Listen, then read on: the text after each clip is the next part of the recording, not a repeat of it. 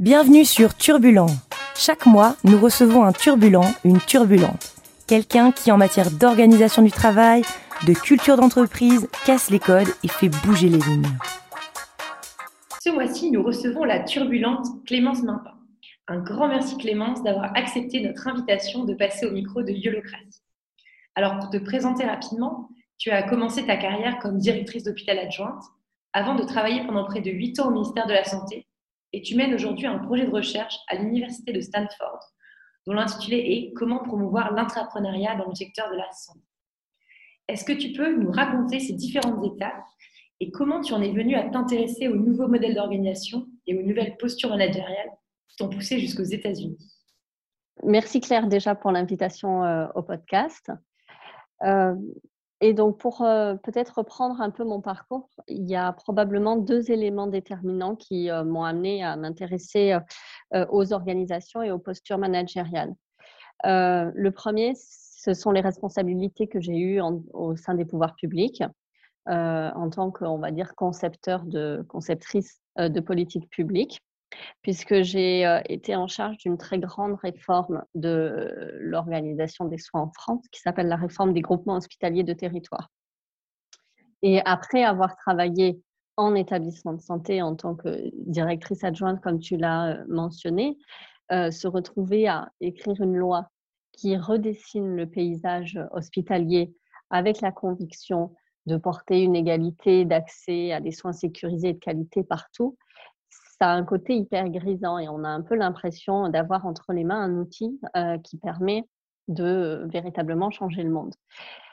Donc j'ai pris part, euh, j'ai fait partie des artisans euh, de, cette réforme et force a été de constater pour moi, après quelques années, quelques mois, puis quelques années de mise en œuvre, que lorsque on faisait le bilan de ce qui s'était passé avec la, réforme des groupements hospitaliers de territoire, en effet, euh, il y avait bien 135 euh, groupements hospitaliers de territoire qui regroupaient le, quasi-millier d'établissements publics de santé. Mais euh, ceux qui avaient un peu plus que coché les cases d'avoir créé un groupement hospitalier de territoire, ceux qui avaient véritablement de la substance, dans les faits, 100% des cas, c'était lié aux postures des hommes et des femmes en présence. Et 100% des cas qui étaient un peu vides de sens, c'était aussi lié aux postures des hommes et des femmes en, présence. Et donc, ayant eu entre les mains des outils puissants que sont des lois, des décrets, mais aussi des budgets à allouer, eh ben, je me suis rendu compte qu'on n'activait pas forcément les bons leviers si on voulait véritablement changer des choses. Et c'est comme ça que j'ai pris vraiment conscience du levier postural. Euh, qui m'a ensuite amené, euh, je pense qu'on aura l'occasion d'en parler, à, essayer d'innover du côté des pouvoirs publics euh, pour agir sur ces leviers posturaux plutôt que de proposer un arsenal technique d'outils pour agir sur des, sur des, on va dire, des institutions et des établissements plutôt que sur des hommes et des femmes. Donc ça, c'est le premier, premier élément qui a été assez déterminant. Le deuxième, qui était un peu un fil rouge tout au long de ma carrière, euh, j'ai toujours eu, j'ai toujours été en position managériale. Donc, j'ai commencé euh, avec des équipes plus substantielles quand j'étais euh, directrice adjointe en, établissement de santé. Après, j'ai eu des, équipes plus réduites, mais j'avais quand même des responsabilités managériales quand j'étais au ministère de la Santé. Et alors que je, à l'hôpital, je gérais des budgets de millions d'euros, alors que à, euh, au ministère de la Santé, je, gérais des lois, euh, des budgets euh, hyper colossaux également. je me suis rendu compte que au quotidien, là où j'avais le plus d'impact, en tout cas palpable, c'était sur les équipes directes que j'encadrais, mes collaborateurs directs. Et j'ai pris vraiment conscience à ce moment-là de la puissance du levier managérial et de voir aussi que ce qui fait la qualité de vie au travail, euh, ben, c'est pas uniquement la performance de l'établissement dans lequel on travaille, la performance économique, etc., mais c'est aussi ben, les conditions de vie tous les jours. Et que le manager, à ce titre, a, a, un rôle quand même hyper déterminant. Et ça, j'ai pu le prendre conscience euh, par euh, bah, tout le feedback que j'ai pu avoir, positif ou moins positif, des équipes que j'encadrais directement, et aussi par euh, quelque part je ne vais pas dire l'anxiété, mais j'ai pris la mesure que ça m'impactait beaucoup plus quand il y avait un, collaborateur hum, avec qui ça se passait pas bien ou que je sentais qu'il n'était pas bien dans son poste ou quoi. C'est quelque chose qui pouvait me générer beaucoup plus de préoccupation et de stress que quand il y avait un challenge euh, technique, financier ou quel qu'il soit. Et euh, ça m'a vraiment invité et amené à me pencher de plus en plus sur euh, les postures managériales. Hyper intéressant. Et du coup, aujourd'hui, toi, toi qui as, vécu cette expérience de travailler, de manager dans un établissement hospitalier, tu décrirais comment le. C'est quoi un peu le modèle d'organisation hospitalier C'est plutôt d'extérieur, on a l'impression que c'est un modèle traditionnel euh, bureaucratique. Et c'est quoi, en gros, les principaux irritants que ça génère euh, aujourd'hui? Alors, le modèle d'organisation euh, hospitalier, pour moi, il, est hyper contrôlé, hyper pyramidal, pour deux raisons principalement. La première, c'est qu'on traite d'un sujet qui n'est pas anodin, qui est celui de la santé. Il y a un principe de précaution hyper fort, euh, avec euh, du coup une culture de tout euh, protocolisé, procéduré, et une culture qui laisse peut-être moins de marge de manœuvre à la créativité. On a aussi une hyper forte culture, on va dire, quelque part jacobine, centralisatrice du service public et universaliste. Euh, qui est qu'on est sur un service public euh, et donc on doit dispenser strictement la même chose euh, en différents points du territoire. Cette culture hyper égalitaire qui fait que on a une organisation, à mon sens, hein, extrêmement prescriptive à l'intérieur de l'hôpital, mais aussi entre l'hôpital et son environnement. Donc, pour avoir exercé en établissement de santé euh, et au ministère de la Santé, on, régule à, outrance en fait.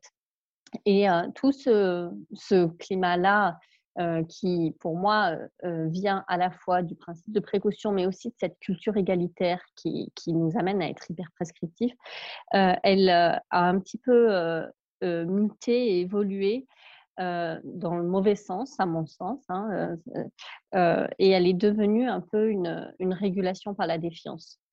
C'est-à-dire qu'on on définit des organisations, on définit des cadres, euh, parce que euh, pour, on va dire, empêcher et euh, contrevenir à de potentiels comportements qui seraient nocifs ou toxiques. Et donc, on part d'une présomption de défiance plutôt que d'une présomption de confiance.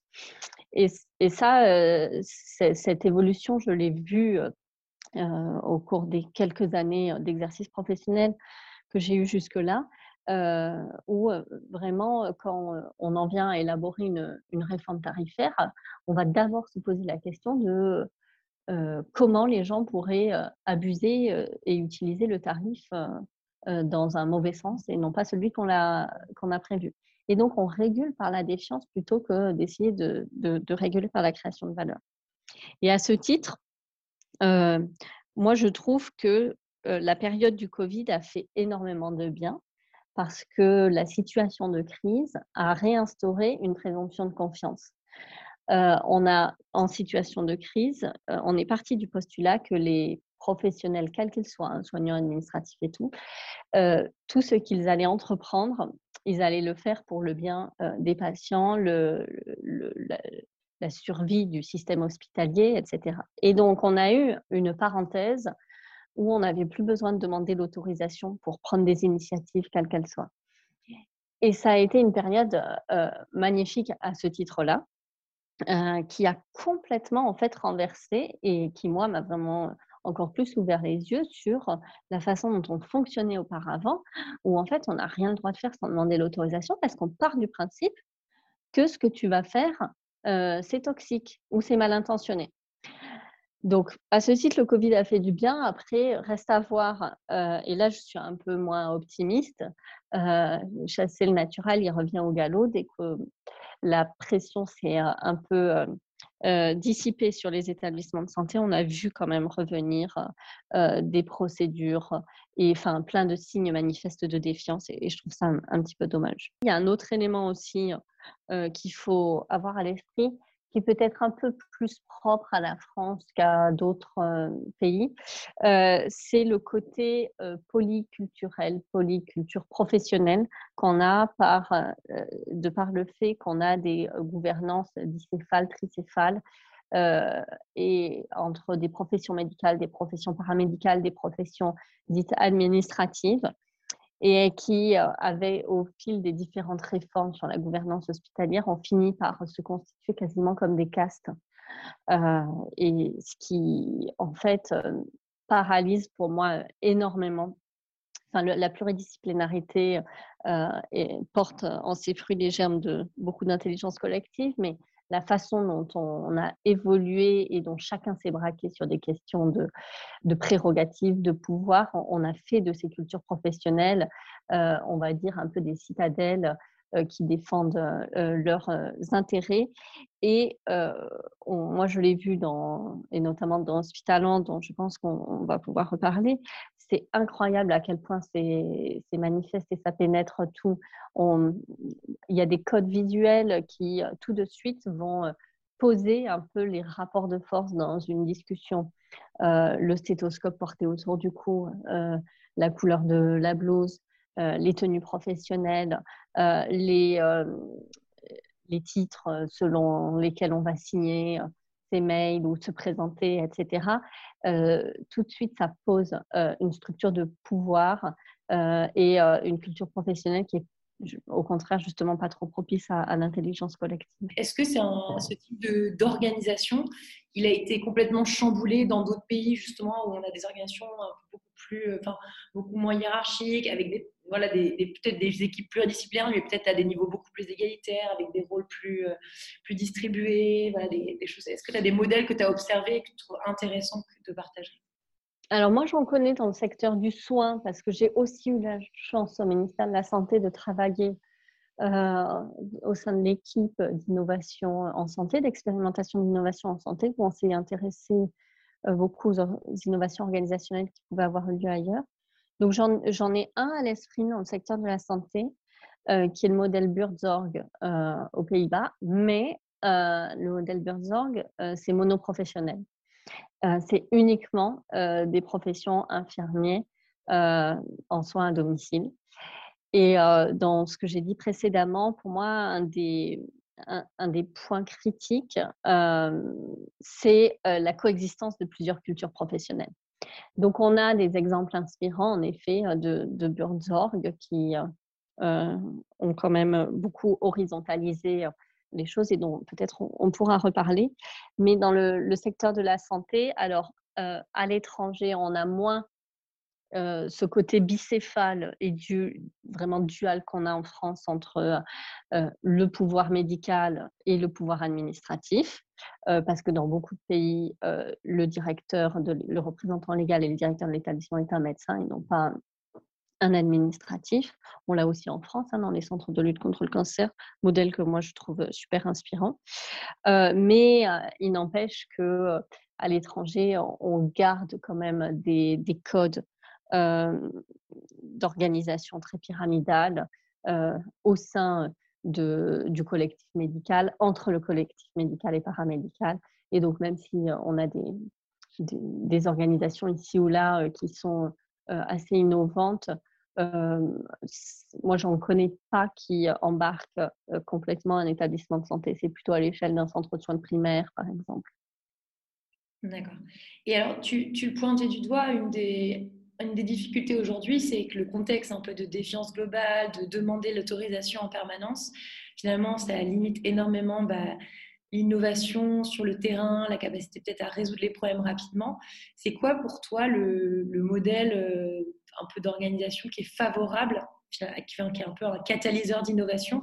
Ça peut être des grandes innovations, mais aussi, euh, tu, vas nous en reparler, je pense, des petites innovations du quotidien ou même juste de la problèmes euh, qui sont des frictions de, tous les jours. Oui, donc bah déjà, euh, effectivement, euh, qu'est-ce que c'est que l'innovation?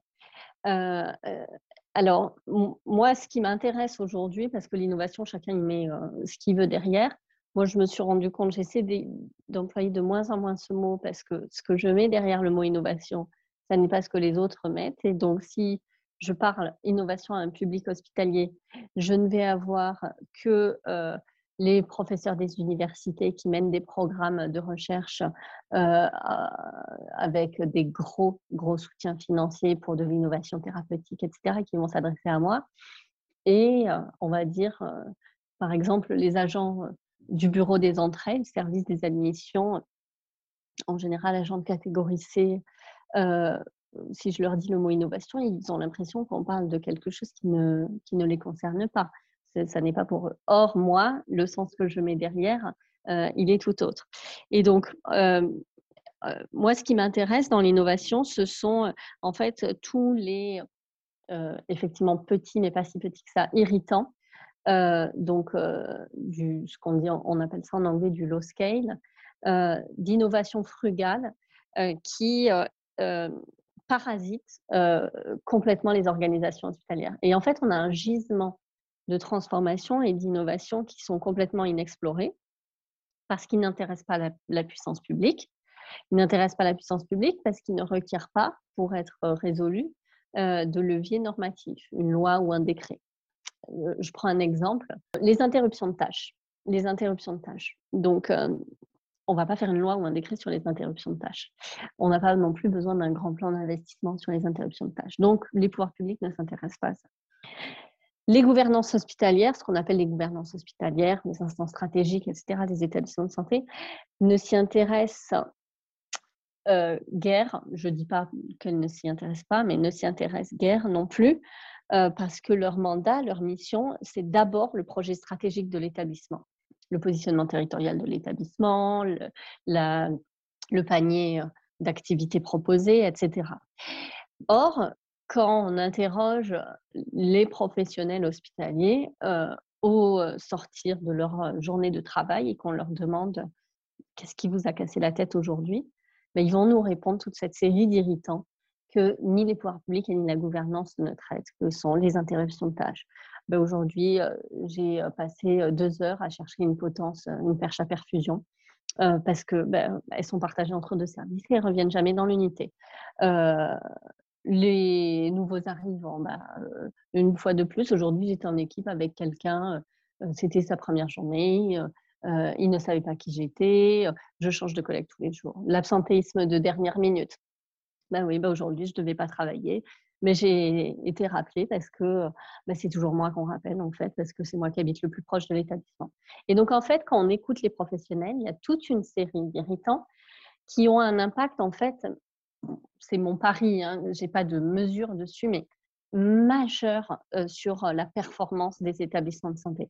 Et si on arrivait un peu à craquer et à résoudre tous ces problèmes, on générerait des, des, gisements de performance au moins, c'est mon pari, analogue à ceux qu'on essaie euh, euh, d'obtenir euh, par nos grandes réformes et les gros sujets auxquels on s'intéresse dans nos lois, nos décrets, nos grands plans. Et en plus, ça c'est ma conviction aussi, on arriverait à substantiellement changer la qualité de vie au travail. Et quelqu'un qui est heureux au travail, ben, c'est quelqu'un qui s'engage plus, euh, et c'est quelqu'un qui, au final, va contribuer à délivrer un service de meilleure qualité pour les patients. Donc ça, c'est voilà, ça c'était euh, peut-être un, peu un peu long, mais pour donner quelques illustrations, qu'est-ce que l'innovation Ce serait pour moi ces petits irritants dont personne ne s'occupe, qui ne requièrent pas de levier législatif. Qui le problème, c'est pas des sous, et c'est des irritants aussi euh, qu'il faut qu'on qu'on appréhende autrement souvent, quand on rencontre un, irritant, on a l'impression que si on ne peut pas éradiquer le problème, eh ben, on ne peut pas traiter l'irritant. Donc, on l'ignore.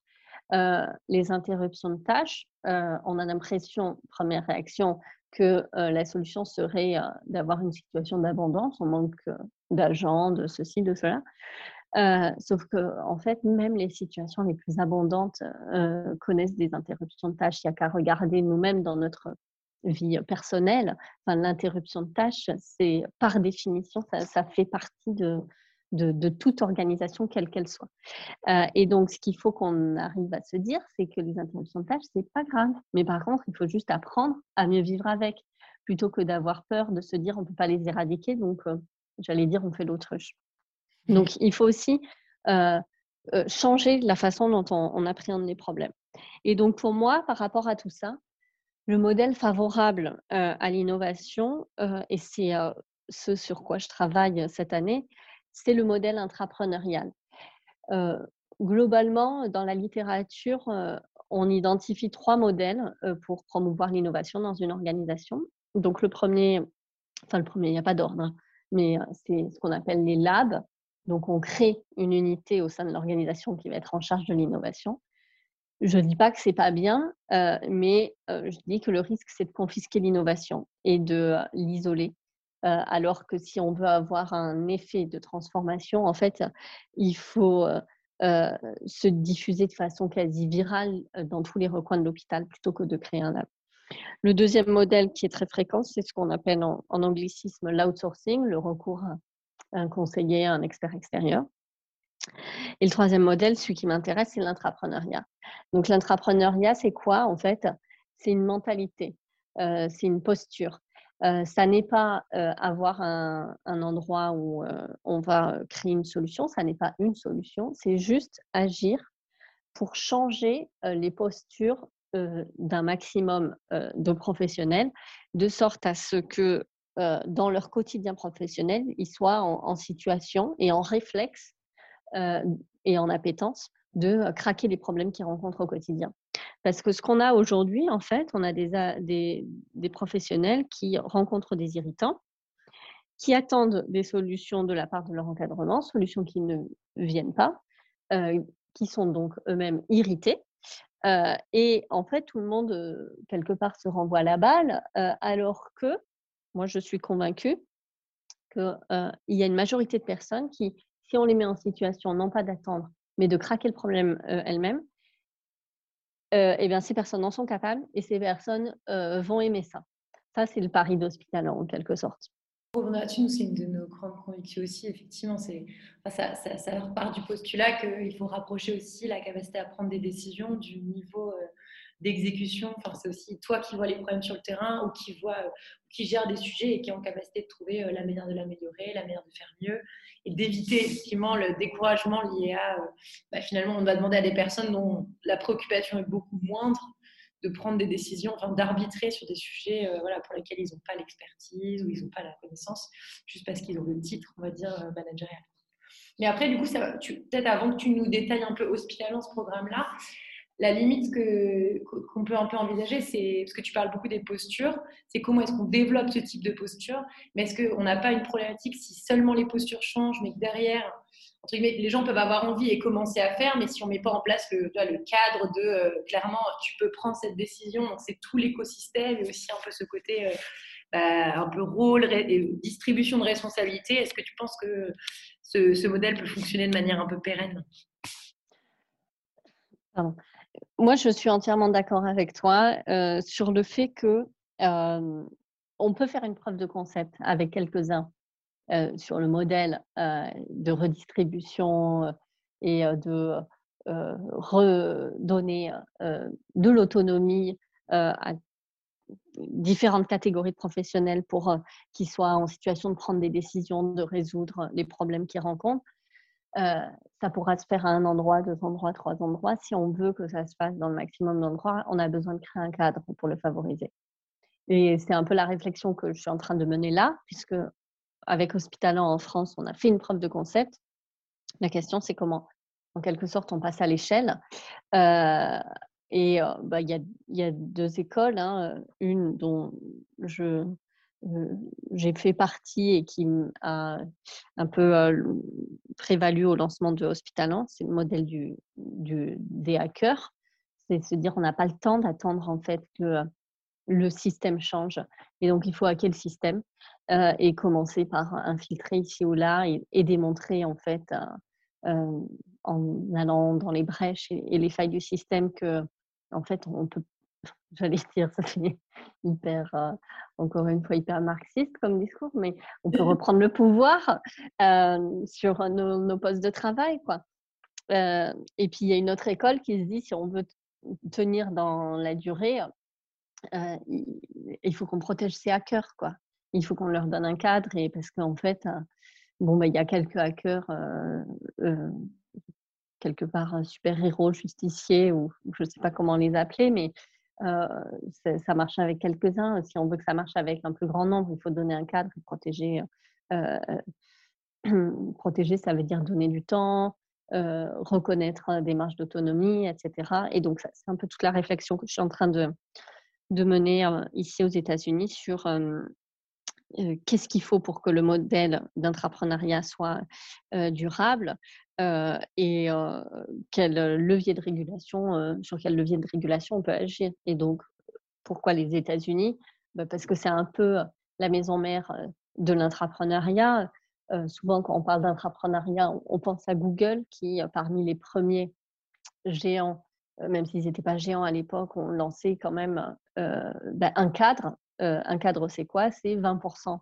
Euh, chaque euh, agent de chez Google peut consacrer 20% de son temps de travail pour travailler sur un projet de son choix avec les moyens de la boîte et non pas sur un projet lié à sa fiche de poste. Ça, c'est un cadre, typiquement, pour l'entrepreneuriat. Et la résultante sur Google, il y a quand même une vraie preuve de concept. Hein, là où à un moment, tout le monde se disait, bon, ben d'accord, euh, ils vont euh, payer 20% de masse salariale pour des coups d'épée dans l'eau et des trucs qui n'ont rien à voir avec la choucroute. Bah, au final, ce qui fait que hier, Google moteur de recherche est aujourd'hui omniprésent partout et euh, à ce statut-là, bah, c'est parce que des, services comme par exemple Gmail ne sont pas sortis du programme stratégique de la boîte, mais sont sortis d'un des agents de chez Google qui a eu cette idée sur ces 20%. Oui, clairement. c'est sûr que ça pose beaucoup de questions sur euh, entre euh, comment, comment tu inities la démarche et derrière comment tu la pérennises sans effectivement avoir de l'inertie, euh, parce que avec, la, avec ce que tu pointais du doigt, la problématique de à vouloir mettre le même cadre partout, si on se retrouve avec ça pose aussi énormément de problèmes en termes de lenteur et puis aussi d'efficacité, parce que est-ce que tout le monde, est-ce que chaque établissement, si on reste dans le domaine de la santé, a besoin des mêmes choses, a besoin du même modèle Peut-être pour du coup, ça vaut peut-être le coup qu'on creuse, que en as, tu l'as évoqué à plusieurs reprises, euh, donc le programme Hospitalant que tu as lancé, euh, tu as lancé quand tu étais au ministère de la Santé. Est-ce que tu peux nous en parler un petit peu? C'était quoi la philosophie initiale? Est-ce que tu peux euh, me donner aussi des éléments sur est-ce que vous avez un peu mesuré? Voilà, ça a été quoi l'impact du programme? Où est-ce que ça en est aujourd'hui? Et peut-être les, voilà, les, les, obstacles que vous avez pu rencontrer dans ce cadre-là? Ok. Alors, Hospitalant, c'est un programme euh, que j'ai cofondé avec une collègue, euh, Inès Gravé, qui travaillait aussi euh, directrice d'hôpital et qui travaillait au même moment que moi au ministère de la Santé. Et donc, c'est un programme qu'on on a créé ben, précisément au moment où je parlais en introduction de, on va dire, ma révélation quand j'ai fait la réforme des groupements hospitaliers de territoire sur le fait que, euh, après avoir produit des lois, des décrets, un arsenal d'outils techniques, bah, en fait, il demeurait des groupements hospitaliers de territoire un peu vide de sens et que c'était lié à des questions posturales. À ce moment-là, on s'est posé la question de euh, qu'est-ce que nous, en tant que pouvoir public, on peut faire pour euh, activer des leviers posturaux. Et donc, on a fondé le programme Hospitalant, qui, dont le slogan c'est Tous les professionnels hospitaliers ont un talent, qui est un programme d'intrapreneuriat.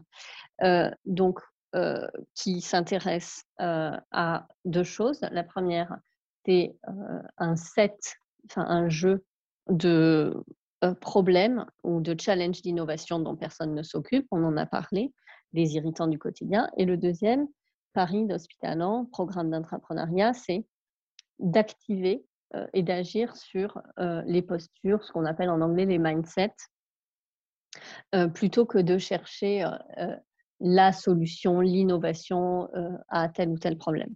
Donc, Hospitalant, comment ça marche concrètement?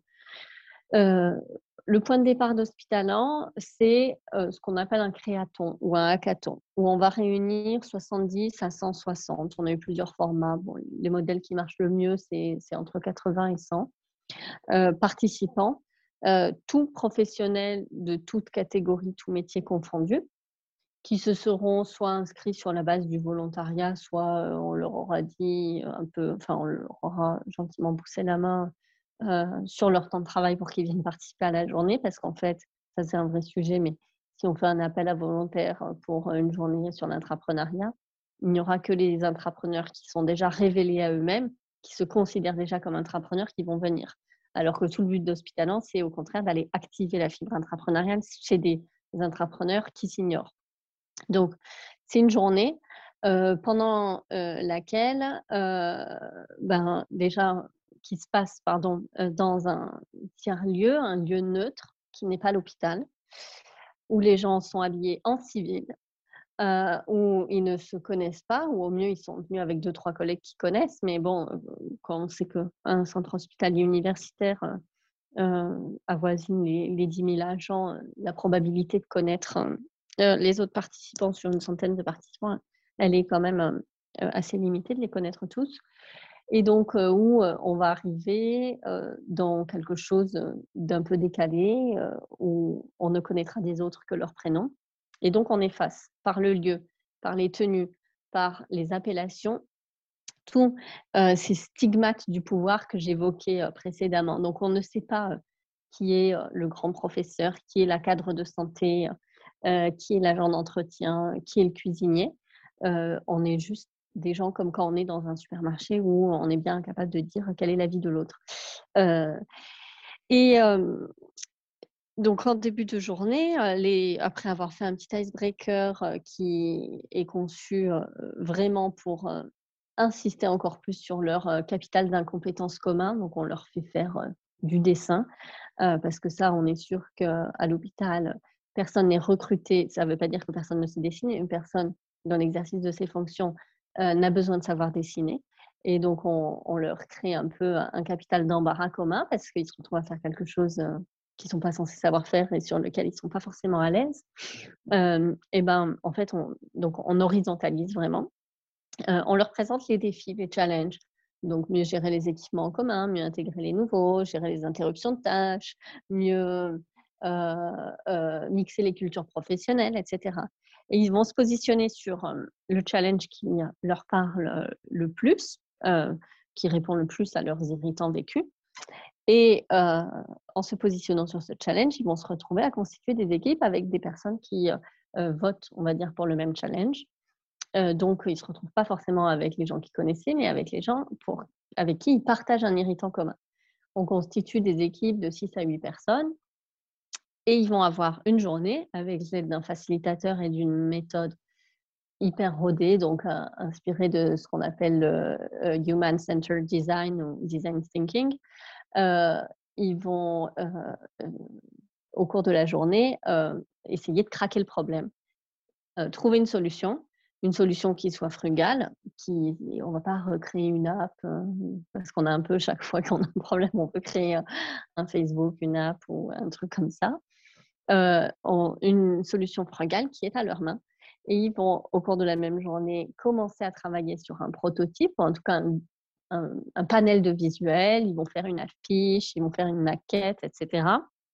Et à la fin de la journée, on invite ce qu'on appelle, un peu dans notre jargon, les huiles, les VIP, donc euh, toute la ligne managériale, euh, de l'encadrement de proximité au big boss de l'hosto euh, jusque on a eu euh, parfois euh, le, directeur général de l'agence régionale de santé, de l'ARS, etc., et qui vont venir à la fin de la journée, une fois que les participants ont fini de monter leur stand avec tous les visuels qu'ils ont réalisés. ces huiles, ces VIP vont faire le tour des stands, interroger les participants. Et ce qui se passe à ce moment-là, c'est assez magique en fait parce que on a au début de la journée des participants qui savent pas trop ce qu'ils viennent faire. Si on leur avait dit vous allez pitcher devant le DG de l'ARS, ils se seraient enfuis en courant. et à la fin de la journée, ils ont développé une aisance et une conviction dans leur projet et une conviction dans leur droit de faire et capacité à faire qui est phénoménale. Et de l'autre côté, ce qu'on observe, on observe des décideurs qui sont super heureux parce que ils ont, euh, ils observent de leurs propres yeux le degré d'engagement et de motivation euh, chez des professionnels hospitaliers, là où euh, mais parfois eux le seul interface retour ou la seule perception qu'ils ont, c'est le mécontentement, l'inertie, etc. Qu'est-ce qu'ils observent d'autre? Ils observent les idées complètement décalées qui changent un peu de la réforme paramétrique que par mesure prudentielle les collaborateurs leur suggèrent. Et donc, en fait, c'est une, rencontre qui est, assez magique.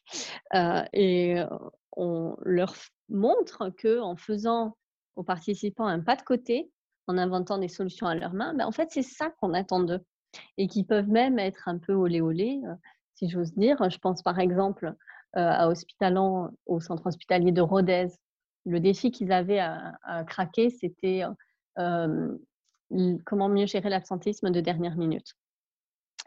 En moins d'une journée, des agents qui ne se connaissaient pas dans une équipe de six ont créé grâce donc à nos méthodes, des murs d'inspiration, du challenge, etc. une solution inspirée des monnaies virtuelles, des crypto-monnaies, qui est une monnaie virtuelle que tu acquiers si tu fais des remplacements de dernière minute pour pas que ce soit toujours la même bonne poire qui soit rappelée par la tête parce qu'elle est gentille et qu'elle dit pas non.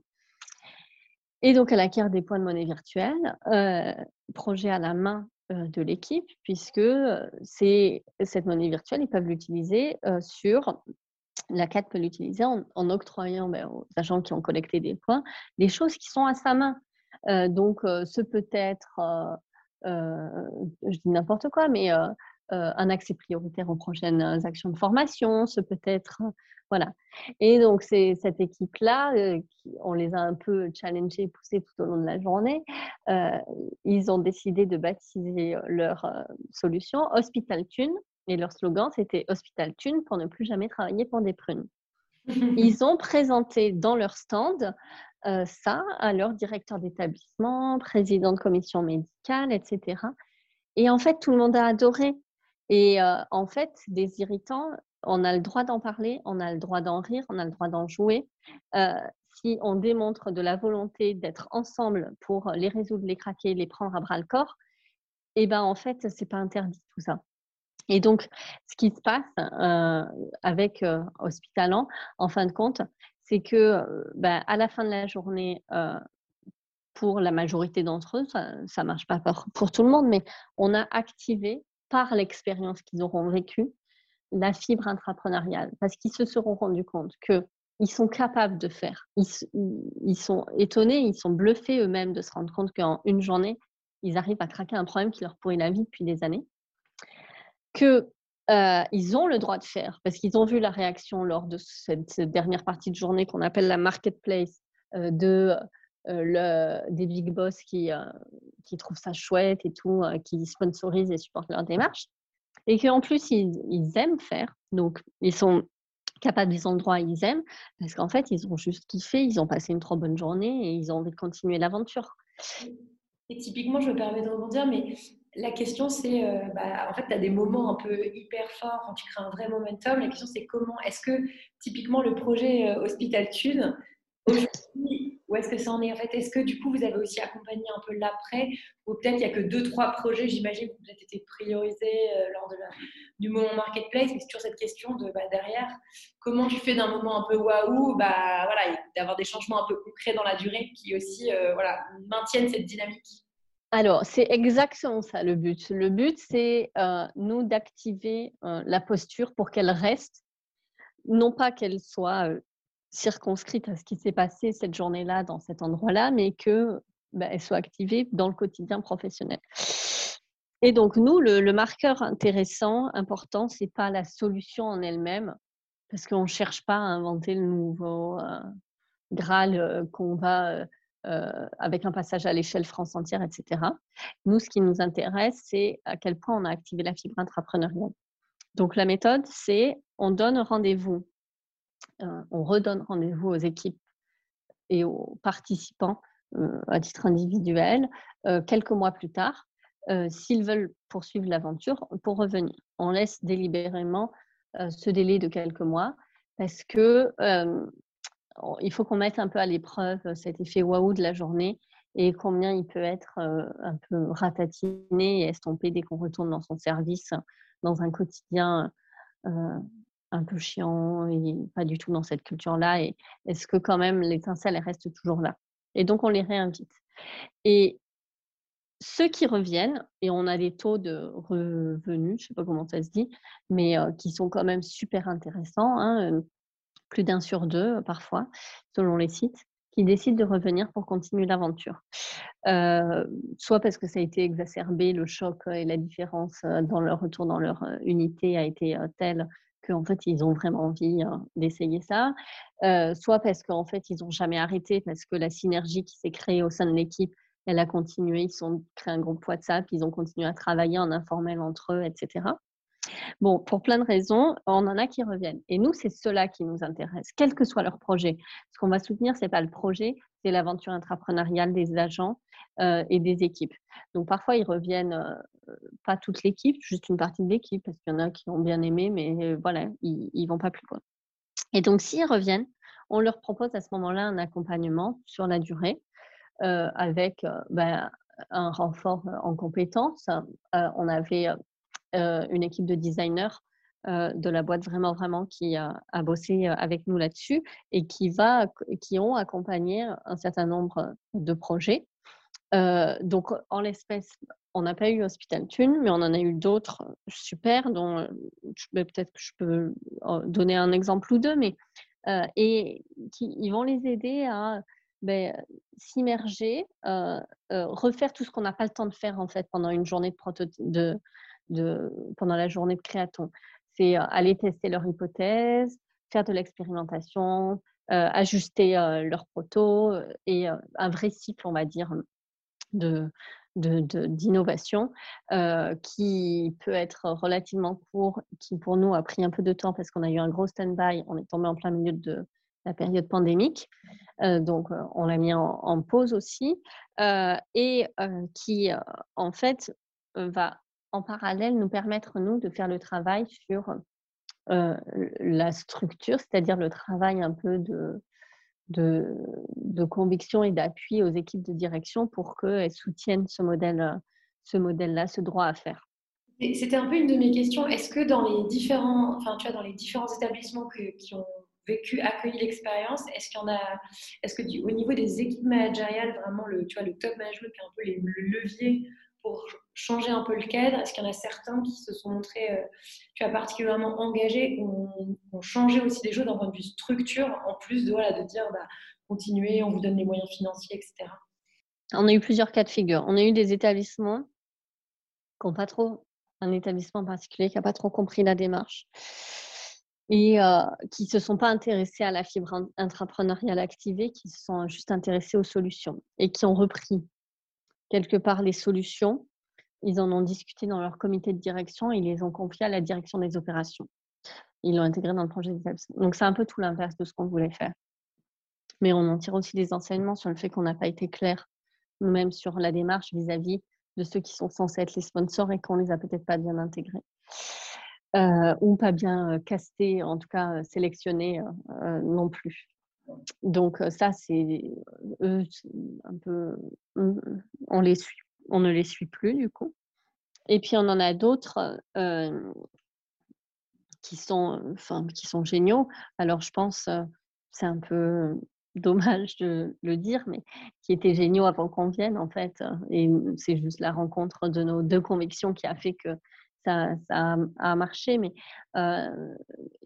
quand on a un sponsor convaincu euh, au sein de la direction qui nous laisse faire l'événement, mais qui après y croit vraiment et se bat pour euh, que l'esprit en fait hospitalant perdure et continue, ben, c'est comme ça que ça marche. On l'a eu à Montpellier, on l'a eu à Rodez, on l'a eu dans le groupement hospitalier de Bretagne autour des, avec les établissements autour de Rennes et en fait, on s'est rendu compte en accompagnant aussi ces équipes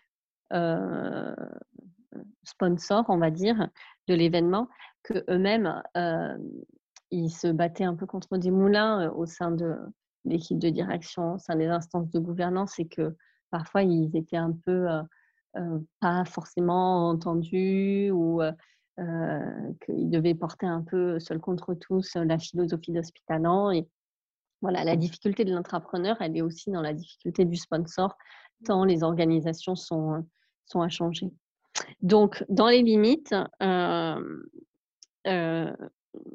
parmi les limites, moi j'en vois quatre. La première, c'est celle que je viens d'évoquer, c'est que hospitalant, ça ne marche pas si, on veut hacker le système, il faut qu'on le hack par en bas et par en haut. Euh, il faut qu'on ait des entrepreneurs et il faut qu'on trouve dans le top management quelques personnes qui seront leurs alliés et qui vont leur faire parapluie. Quoi. Euh, donc, il faut les deux dans l'hôpital. Et ça, ça a trop bien marché à Montpellier, à Rodez en particulier. Le, la deuxième limite, euh, c'est euh, le risque qu'on a de, après avoir vécu une aventure intrapreneuriale, le professionnel, il est transformé. Et il est transformé, mais à un point tel, enfin, j'en parle avec passion parce que j'y crois à fond et puis c'est un peu hospitalant mon bébé, mais il est transformé à un point tel que le risque, c'est que ils connaissent une évolution professionnelle et ne reviennent pas dans son unité. Nous, ce qu'on voulait en fait de Hospitalant, c'était que ceux qui soient révélés euh, euh, intrapreneurs après la journée et l'aventure intrapreneuriale, en retournant dans leur unité, ils aient un effet de contamination de leurs collègues ou de leadership et d'ambassadeurs. Sauf qu'en fait, euh, il y a un tel décalage entre l'aventure intrapreneuriale qu'ils ont vécue et ce qui se passe dans leur unité que souvent ils demandent à évoluer ou changer de poste. Ou alors, ils ont une telle révélation et une telle remobilisation au travail qu'eux-mêmes, ils s'engagent dans des projets d'évolution professionnelle. Je pense à une agent euh, groupement hospitalier autour de, de, Montpellier dans l'Hérault et, et, la Véronée euh, qui euh, euh, est venue à la journée. C'est un peu sa cadre qui l'a poussé à, participer au créaton parce que bah, ne savait plus trop comment la mobiliser. Euh, c'était une des agents qui avait le plus d'absentéisme. Et euh, bah, aujourd'hui, euh, je ne vais pas citer son nom, mais elle change de service parce qu'en fait, elle est complètement remobilisée, elle s'est mise à candidater sur plein de postes, etc. Et donc ça, quelque part, c'est une limite aussi de l'exercice parce que si on ne réimplante pas les intrapreneurs dans le milieu dont ils proviennent, on n'arrivera jamais à changer euh, la structure et l'organisation, la logique du hacking, qui en fait, euh, une fois qu'on est hacker, on, se casse tous, euh, on va, on va jamais réussir à disséminer. Donc ça, c'est peut-être la deuxième limite sur laquelle ben, on essaie de réfléchir. Enfin, en tout cas, moi, ça fait partie des, axes de, mon projet de recherche. L'autre limite, j'en ai évoqué, j'ai dit que j'en avais quatre. La troisième, c'est une limite plus du côté des pouvoirs publics, de nous qui avons créé Hospitalant. Euh, il ne faut pas qu'on tombe dans un moment, on a failli tomber dans des sujets de euh, euh, propriété intellectuelle sur Hospitalant. Pour moi, Hospitalant, c'est vraiment la logique des Creative Commons. Quoi. On, ça ne doit pas être régulé. nous, on l'a fait parce qu'on a profité du pouvoir que nous conférait notre positionnement au ministère pour lancer le truc. Mais quand on a créé Hospitalant, il faut quand même savoir qu'on l'a fait en mode corporate hacking parce que on l'a fait en discrétion, on n'avait aucune commande et on s'est un peu fait engueuler au début euh, parce qu'on travaillait euh, euh, et qu'on faisait peut-être n'importe quoi. Et le risque, c'est qu'une fois que ça a marché, eh ben, tout le monde a voulu dire c'est le programme du ministère de la Santé, c'est le programme de l'Agence nationale d'appui à la performance des établissements de santé, c'est le programme de l'école des hautes études en santé publique, etc. Or, hospitalant, euh, si on veut que ça marche, il faut surtout pas que ce soit l'outil des pouvoirs publics. Ça appartient à tout le monde. Et en fait, c'est plus un label et une marque dont tout le monde peut s'emparer. Il n'y a pas de patrimonialité sur le concept et il n'a certainement pas besoin d'être administré par les pouvoirs publics. Le côté lancé par les pouvoirs publics, il a été utile au début parce que nous, on a permis avec notre étiquette ministère de la Santé de créer cette bulle de confiance, cette présomption de confiance quand on est allé voir les équipes de direction et les agents, je veux dire, une direction hospitalière qui a l'idée de le faire seule, elle passe un peu CS Loop pour un kamikaze, des gens qui font n'importe quoi. Le fait que nous, on ait été là un peu pour apporter notre sponsor ça a facilité, je pense, la survenue des, des événements. on a apporté un peu de compétences et un tout petit peu de moyens matériels, mais quasiment rien. Euh, maintenant qu'on a la, preuve de concept, euh, les gens, ils doivent pouvoir faire hospitalant sans nous et ça ne doit surtout pas être. Il ne faut pas qu'on tombe dans l'écueil d'un programme administré par les pouvoirs publics parce que c'est aux antipodes de la logique d'hospitalant. Donc ça, c'est la troisième limite. Et la quatrième limite, c'est euh, hospitalant, c'est, je, je, fais beaucoup d'anglicisme, mais c'est un spirit, quoi. C'est un état d'esprit. Euh, c'est pas des actions. Et le risque, l'autre limite, c'est de vouloir produire en série. Donc, une fois qu'on a eu des premières preuves de concept un peu euh, successful, on a pas mal d'établissements qui nous ont appelés et qui nous ont dit Moi aussi, je veux faire un hospitalant. Ça, on a la capacité de faire, mais c'est pas intéressant en fait. Euh, nous, on n'a pas voulu créer un objet euh, breveté du format de la journée et qu'on va produire en série dans tous les hôpitaux de France en fait, c'est un esprit. Et chaque fois, il faut le réinventer. Et c'est ce qu'on a essayé de faire quand on a fait Hospitalant. Il n'y a pas deux événements. Quand j'ai fait la description, c'est une description un peu, un peu grossière parce qu'il n'y a pas deux événements qui étaient identiques. Chaque fois, on a adapté. chaque fois, on a réinventé. à Nancy, on a carrément fait quelque chose de tout autre. On a fait des ateliers et des workshops de problématisation où on a travaillé d'abord sur comment créer des challenges à partir des irritants plutôt que de réunir les gens pour euh, les faire se positionner sur des irritants. Donc, hospitalant, il y a 10 000 déclinaisons possibles selon. Euh, et le risque, c'est euh, de considérer hospitalant comme un produit marketé et de le produire en série parce que c'est ce qu'on fait de mieux du côté des pouvoirs publics. En tout cas, c'est ce qu'on a toujours fait. Donc, voilà un peu les limites peut-être. Merci beaucoup, c'est hyper intéressant. Est-ce qu'il y a une organisation, toi, qui t'inspire particulièrement pour sa culture, euh, justement son modèle d'organisation et dont tu aimerais bien un peu parler? Euh, Alors, euh, il, y en a il y en a plusieurs. Hum, je vais peut-être évoquer Burzorg. J'en ai parlé un peu succinctement tout à l'heure, mais peut-être pour donner un peu plus d'éléments. Donc, euh, moi, je me suis rendu compte euh, avec euh, que si on veut révéler et réveiller la fibre intrapreneuriale, il y a des méthodes, des outils, etc., pour gommer les positions et, tout ça, pour faire vivre une expérience. Mais après, comment on le fait durer Et il ne s'agit pas de prendre l'organisation existante des hôpitaux et de leur demander d'appliquer les outils. Je pense que ça ne marchera pas moi, je pense que notre modèle pyramidal et d'encadrement, avec notamment le sujet de l'encadrement intermédiaire, il est hyper problématique à l'hôpital public. Non pas à cause de la qualité des personnes, parce que les, cadres, enfin, ce sont des personnes que j'ai rencontrées extraordinaires, mais je trouve que la, la fonction en elle-même porte euh, un peu le, verre dans le fruit. Quoi. Euh, parce que c'est quoi être un cadre? C'est être une courroie de transmission entre une équipe euh, et la direction. et donc, ça veut dire que, enfin, pardon pour, j'allais dire, on a un peu le cul entre deux chaises, pardon pour l'expression, mais du coup, ben, on fait pas forcément tout remonter, on a un peu tendance à étouffer parce qu'on a un pied dans la direction. Et puis, euh, on ne fait pas non plus tout redescendre de façon aussi directive qu'on le voudrait parce qu'on est quand même, on a quand même un pied dans l'équipe. Et en fait, euh, le, cadre, il a vraiment euh, aujourd'hui une mission impossible. Et ce que j'aime dans le modèle Birdsorg, ben, c'est qu'en en fait, ils se sont vraiment posé la question de à quoi ça sert un cadre et à, quoi ça sert un, un, cadre intermédiaire humain.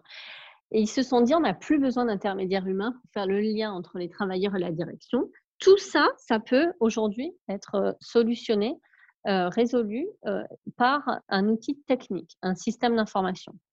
Donc, ils ont un réseau social d'entreprise euh, pour euh, interpeller directement euh, la direction, pour accéder en temps direct et chacun en autonomie à toutes les informations, à tout ça.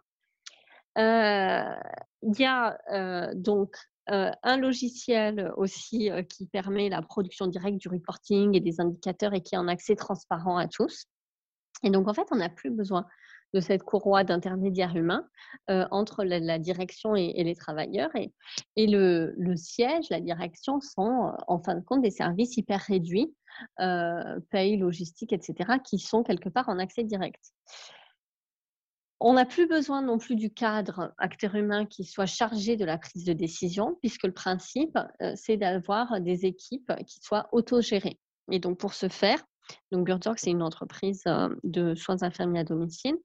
Ils ont créé des unités, des équipes, avec une taille limite de 12 agents, considérant que euh, il faut des petites équipes pour pouvoir les mettre en capacité de prendre des décisions.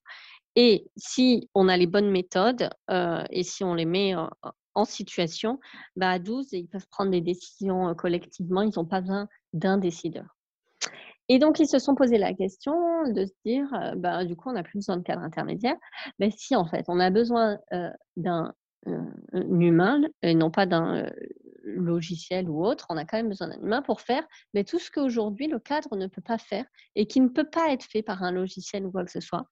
Eh ben, c'est la fonction euh, d'animation, de facilitation et de coaching.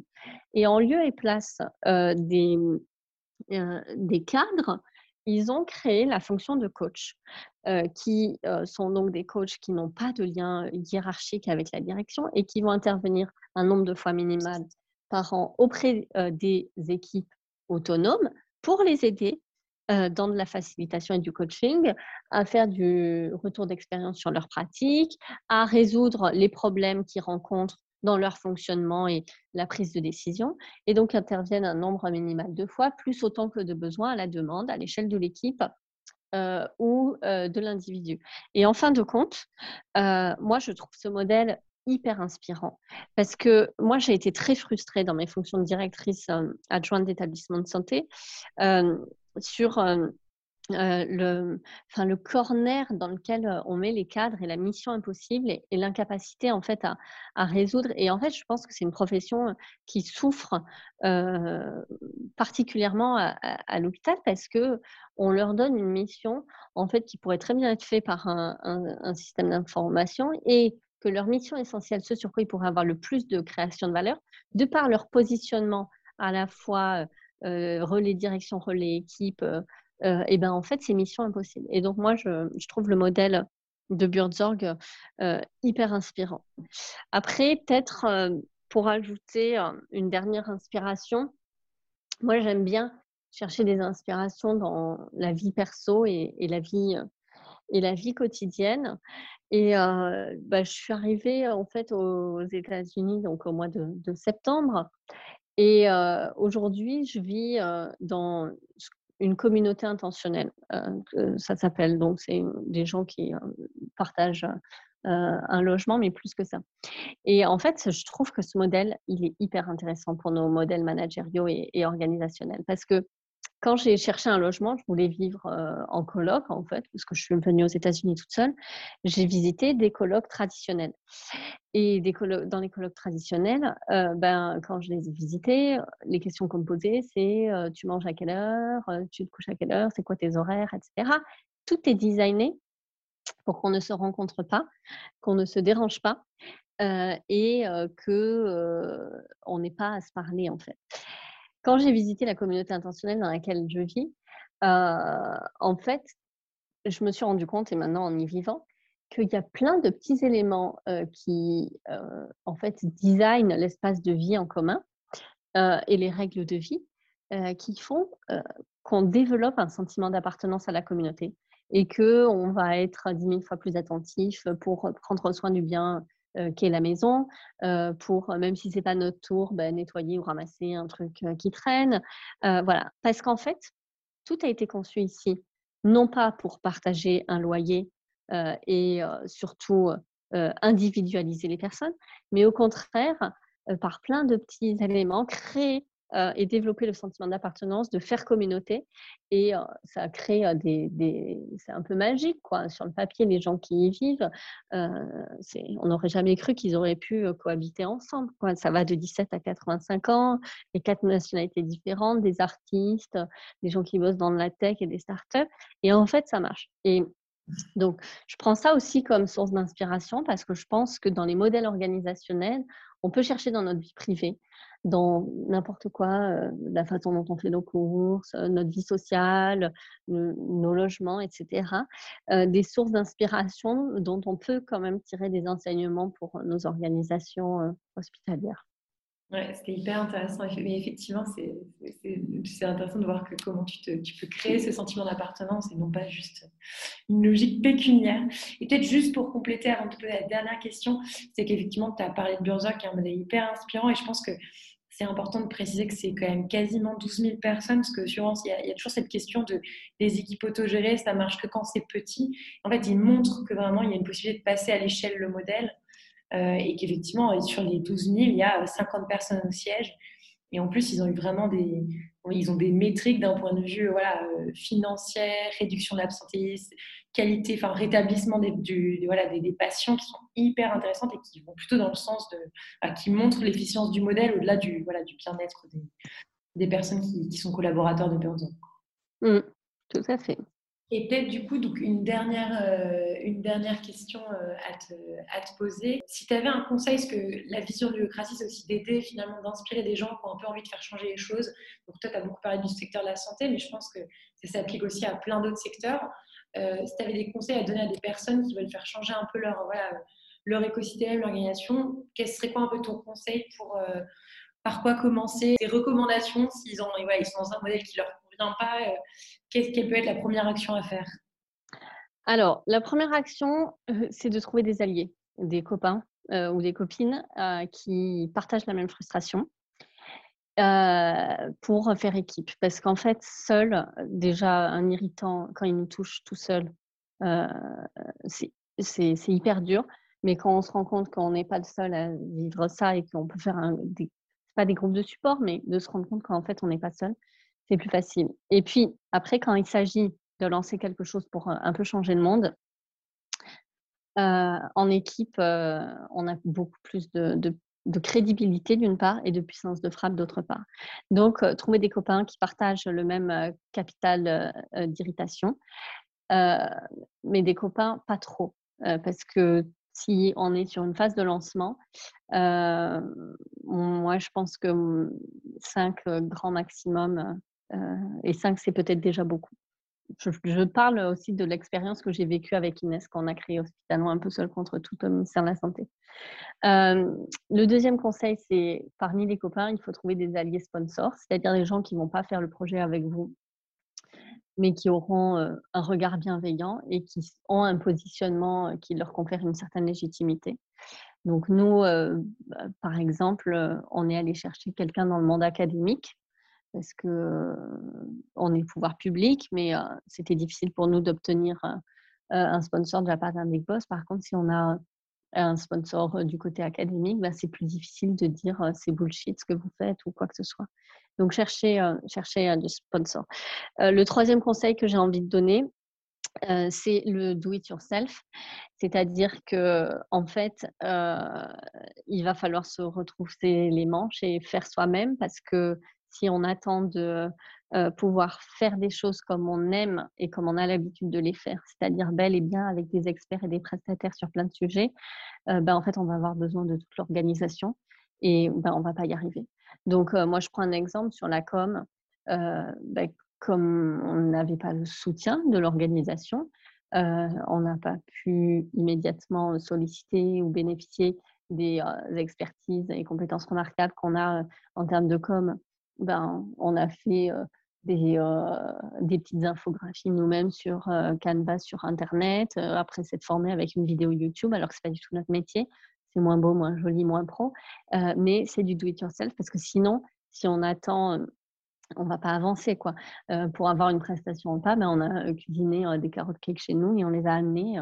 Enfin voilà, faut se retrousser les manches et faut démarrer. Le troisième euh, conseil que j'ai envie de donner, c'est euh, il faut se lancer tout de suite euh, et pas attendre d'avoir sa solution, son concept.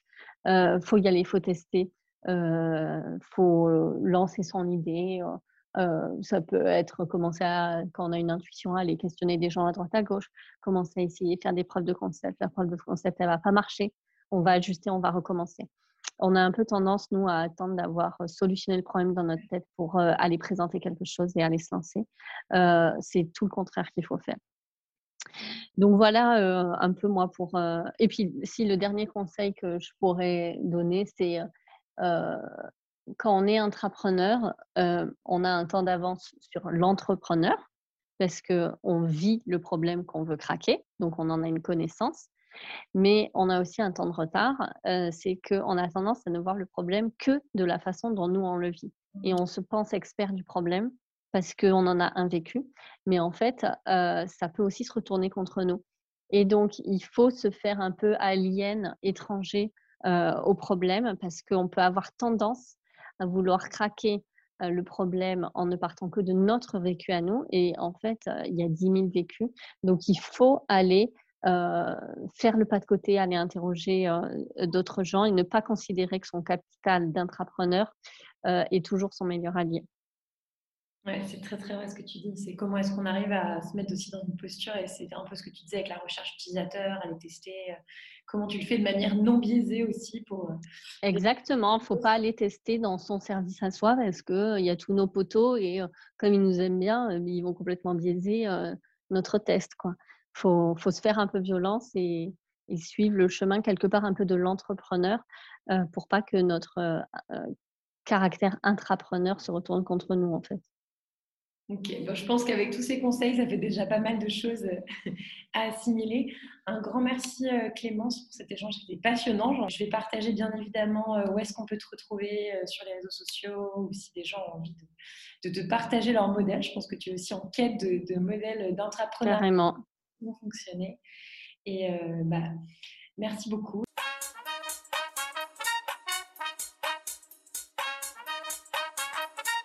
Merci d'avoir écouté Turbulent. Yolocratie, c'est la communauté de ceux qui travaillent autrement, de ceux qui changent les règles, de ceux qui préparent demain. C'est donc bien plus que des podcasts. Si vous voulez échanger avec les membres de la communauté qui veulent changer le monde du travail, rejoignez-nous sur le Slack Yolocratie. Vous avez aimé ce podcast? N'hésitez pas à nous laisser un commentaire, à le noter sur votre plateforme d'écoute pour nous aider à diffuser plus largement l'esprit Yolocratie. À bientôt